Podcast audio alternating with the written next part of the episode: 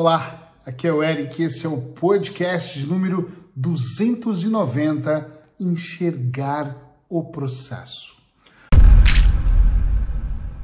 Hoje eu quero te convidar para um daqueles mergulhos um pouco mais profundo e quando não é. Hoje no podcast 365 eu quero fazer você ir um pouco mais além e pensar num processo ou em vários processos. Mas antes disso, eu, eu, vou, eu vou, te trazer para um, um raciocínio que é: o que é um processo? Tudo que nós fazemos tem um processo. Infelizmente, a maior parte das pessoas elas fazem como se quase estivessem ligadas no automático da vida e elas não percebem conscientemente um processo. Quer ver uma ideia? Grandes empresas contratam coaches ou contratam especialistas em processos para automatizar um processo numa indústria, numa empresa, para que quando aquele funcionário não esteja lá, por exemplo, outro pode ir e replicar o mesmo processo. É por isso que as grandes empresas têm muito sucesso.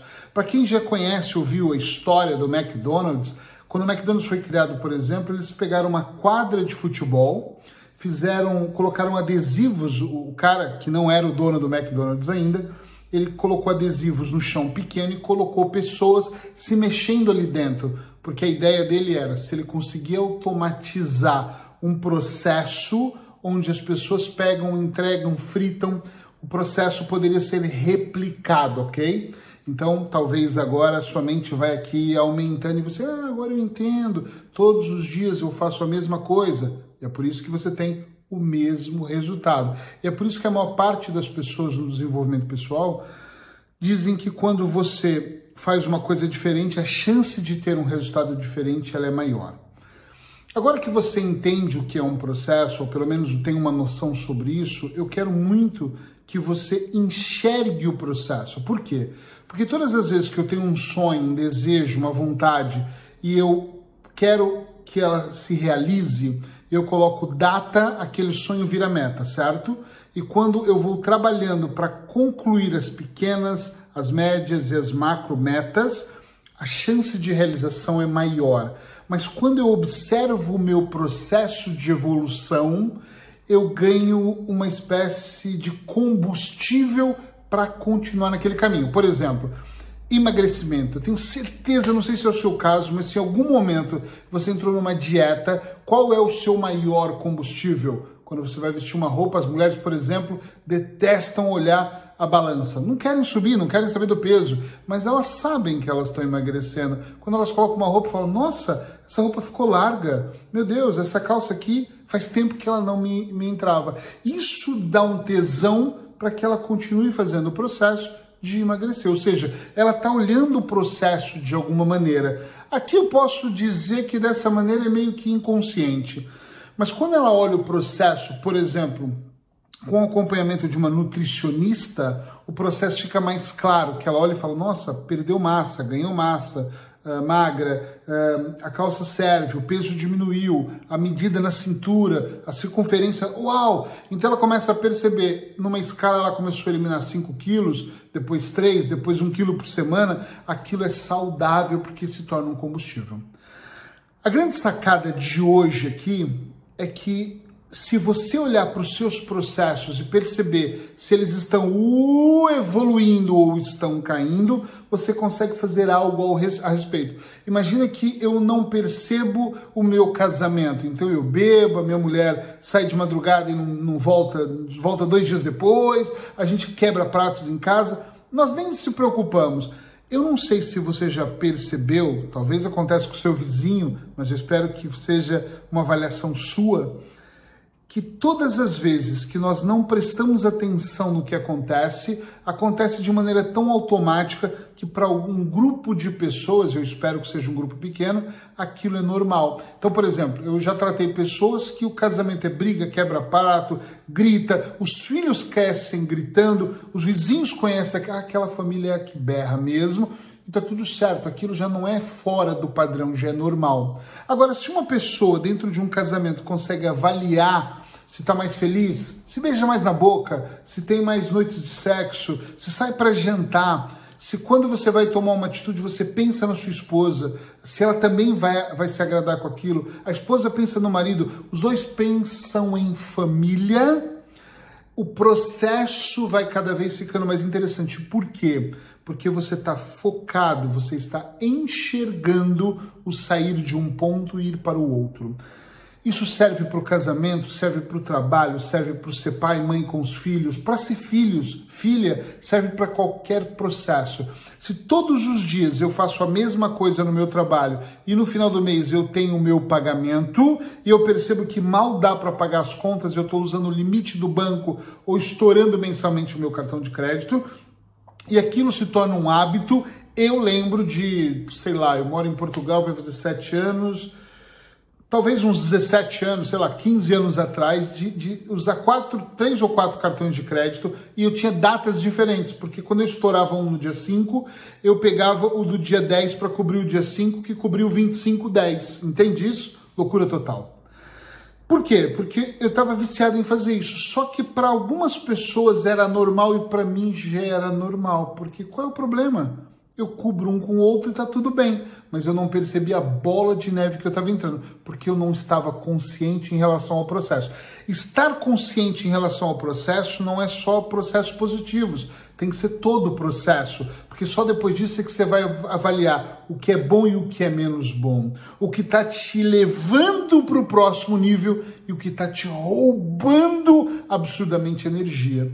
Quando no dia a dia você observa com mais detalhe, olha, eu tenho falado imensamente sobre distrações, nós estamos na era da distração, nós estamos na internet, estamos o tempo todo na Netflix, ouvindo, vendo séries, eu adoro séries, mas se você não tem um limite para as novelas, para as séries, para fugir dessas distrações, dificilmente você vai conseguir enxergar algum processo, porque é até mais cômodo para mim que seja assim, tá tudo bem, olha, eu não vou mudar o mundo, até porque nós fomos educados que nós temos que mudar o outro e não nós. Então, dentro de uma, de, um, de, um, de uma sociedade, eu estou sempre apontando as falhas do meu sócio, mas eu não estou vendo as minhas. No casamento, eu vejo as falhas da minha esposa, mas não vejo as minhas. Então, isso facilita com que eu saia e fale, epa, isso aqui não é culpa minha, isso é culpa do outro. E como é do outro, é mais fácil eu vomitar, reclamar, despejar uma tonelada de informação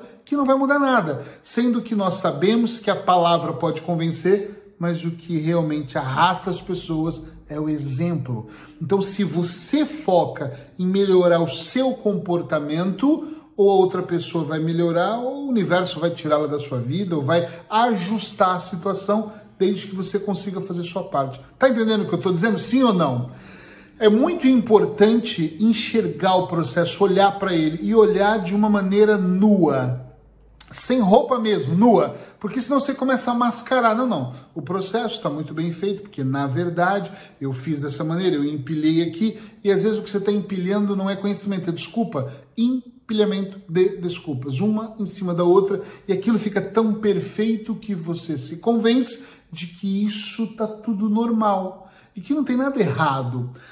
Todas as vezes que eu faço uma avaliação de um processo e eu percebo que eu estou falhando neste processo, algo diferente acontece lindamente na minha vida. Durante a quarentena, nós estávamos em Segóvia, na Espanha, em casa, e aconteceu uma coisa bárbara. Eu tinha uma vida de avião. Eu brincava às vezes assim: quer me mandar correspondência? Outro não um A da TAP. Porque eu estava sempre voando para lá, para cá, sempre, sempre. A quarentena fez eu ficar muito em casa e aí eu comecei a olhar para as coisas que estavam na gavetas e comecei a perceber que dois terços eram para o lixo, ou seja, coisas que eu não utilizava, recibos que não tinha mais sentido, documentos muito antigos. Depois eu comecei a olhar para o meu processo, isso tudo é processo. Comecei a olhar minuciosamente para o meu processo, como era agendado os meus atendimentos.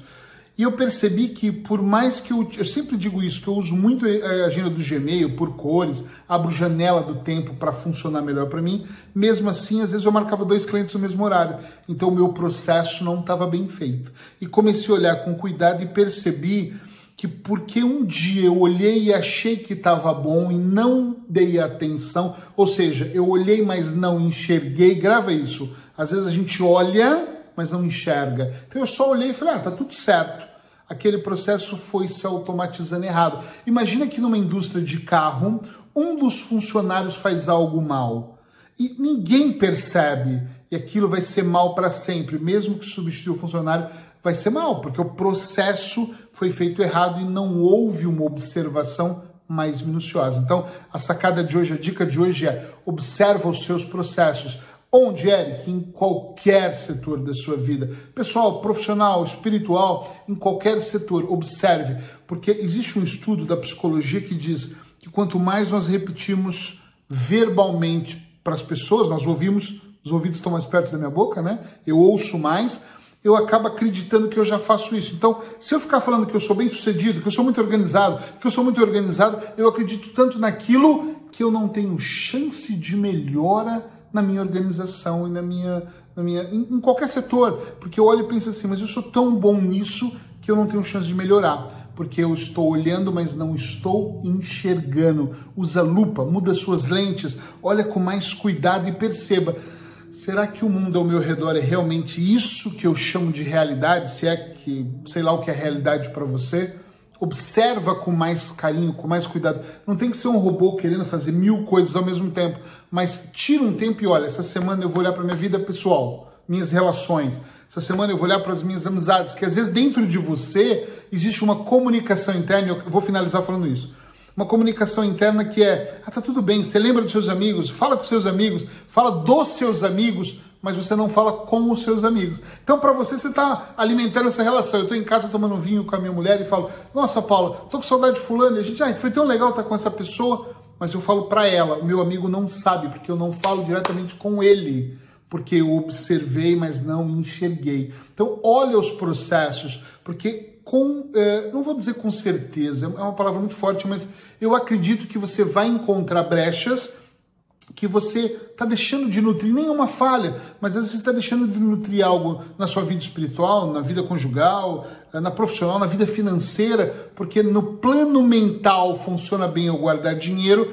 mas na prática eu não guardo. Entende onde eu quero chegar? Observa, enxerga mesmo, para que o processo no final leve você para o próximo nível da sua vida. E se você gosta desse podcast, escreve em algum lugar aqui, Eric, estamos juntos, eu gosto. Me conta o que, que você acha, porque esse é o meu combustível para ir para o próximo no dia seguinte. Até amanhã, abraços hipnóticos, tchau, tchau.